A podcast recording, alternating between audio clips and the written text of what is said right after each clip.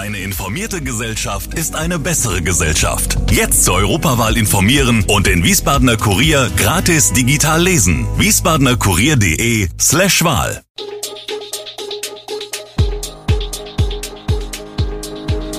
Gude, unser morgendliches News Update.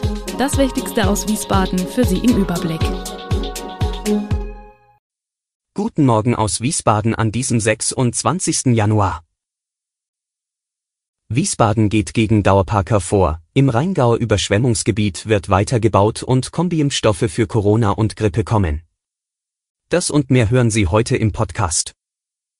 Nach vielen Jahren Leerstand, mehreren abgesprungenen Investoren und zehn Bieterverfahren ist endlich ein Käufer für die Wiesbadener City Passage gefunden. Der Projektentwickler Art Invest Real Estate Management GmbH und Co. KG mit Sitz in Frankfurt hat den Zuschlag bekommen. Er soll dem Filetstück in der Fußgängerzone wieder Leben einhauchen. Die Pläne für die neuen Mauritiushöfe wurden am Dienstag in einer Pressekonferenz vorgestellt. Zuvor hatten der Aufsichtsrat der WVV Holding, der die City Passage gehört, sowie der Magistrat dem Zuschlag für Art Invest zugestimmt.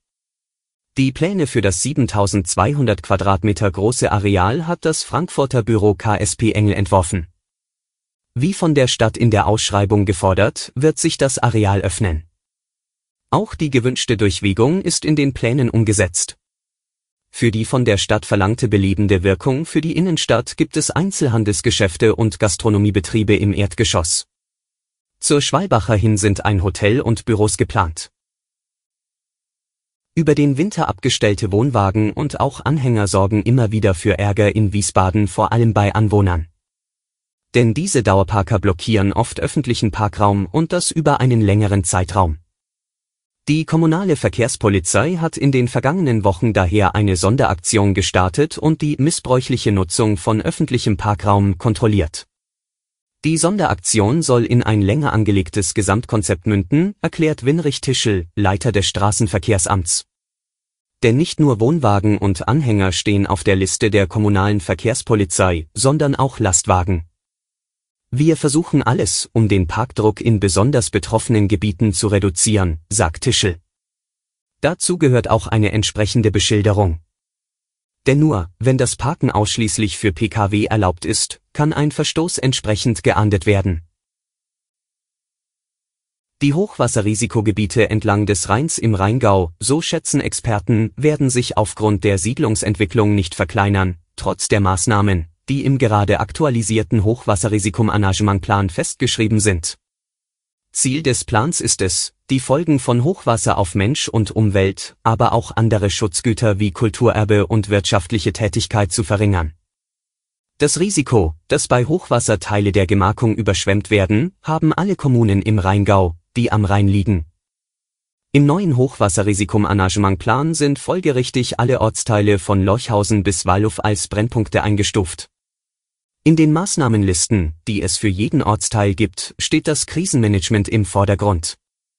Alarm- und Einsatzpläne aktualisieren, auf das Hochwasserrisiko aufmerksam machen, die Bürger sensibilisieren und sie über Hochwasser angepasste Bauweise informieren, gehört in den meisten Kommunen zu den fortlaufend umzusetzenden Maßnahmen.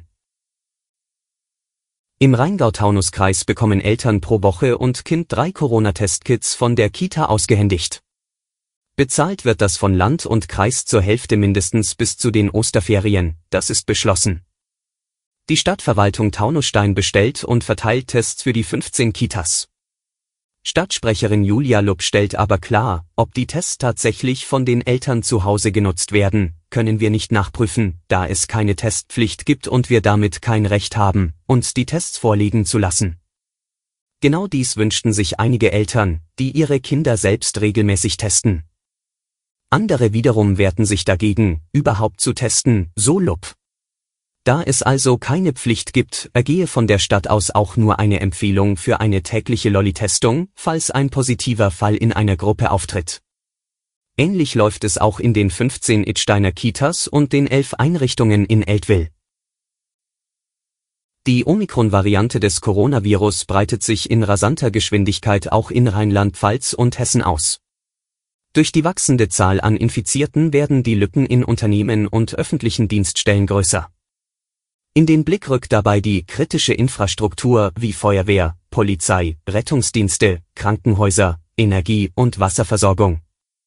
Beide Bundesländer haben Vorkehrungen getroffen, um mögliche Personalausfälle in diesen sensiblen Bereichen zu kompensieren. Doch reichen die aus? Ganz aktuell bestehen keine personellen Engpässe und keine Beeinträchtigungen bei kritischen Dienstleistungen, sagt Benjamin Crisoli vom hessischen Innenministerium. In Rheinland-Pfalz sieht die Lage im Grundsatz ähnlich aus. Vermehrte Infektionen ja, Ausfälle von Infrastruktur nein. In den Krankenhäusern wird nach Auskunft des Gesundheitsministeriums je nach Verlauf der Omikron-Entwicklung situativ entschieden, welche Maßnahmen zu ergreifen sind. Noch keinen Anlass zur Sorge vermeldet auch der Landesverband der Energie- und Wasserwirtschaft Hessen Rheinland-Pfalz auf Nachfrage. Auch bei Polizei, Feuerwehr und Rettungsdienst besteht bisher kein Anlass zur Sorge. Zwei US-Unternehmen haben angekündigt, Kombi-Impfstoffe gegen Grippe und Influenza zu entwickeln. Der Corona-Impfstoffhersteller Moderna hat bereits mit der Entwicklung eines Doppelimpfstoffes begonnen. Konkret geplant ist ein Präparat, das eine Auffrischungsimpfung gegen Covid-19 mit einem Grippeimpfstoff kombiniert. Dieser kombinierte Impfstoff könnte laut Moderna zumindest in einigen Ländern bis Herbst 2023 verfügbar sein. Auch Novavax, dessen Corona-Impfstoff nun auch in der EU zugelassen ist, arbeitet an einem Doppelimpfstoff. Deren Grippeimpfstoff Nanoflo erzielte in Phase 3 der klinischen Tests laut Unternehmen gute Ergebnisse und wird nun mit dem Corona-Vakzin kombiniert. Der deutsche Impfstoffentwickler BioNTech dagegen hat die Entwicklung eines Doppeltimpfstoffes noch nicht offiziell gestartet. In Pharmakreisen hält man es allerdings für gut möglich, dass auch das Mainzer Biotechnologieunternehmen hier aktiv wird. Ein mögliches Einsatzgebiet des Doppelvakzins sind jährliche Auffrischimpfungen für Senioren und Risikopatienten. Alle Infos zu diesen Themen und noch viel mehr finden Sie stets aktuell auf wiesbadener-kurier.de. Gude Wiesbaden ist eine Produktion der VRM von Allgemeiner Zeitung, Wiesbadener Kurier, Echo Online und Mittelhessen.de. Redaktion und Produktion die NewsmanagerInnen der VRM. Ihr erreicht uns per Mail an audio.vrm.de.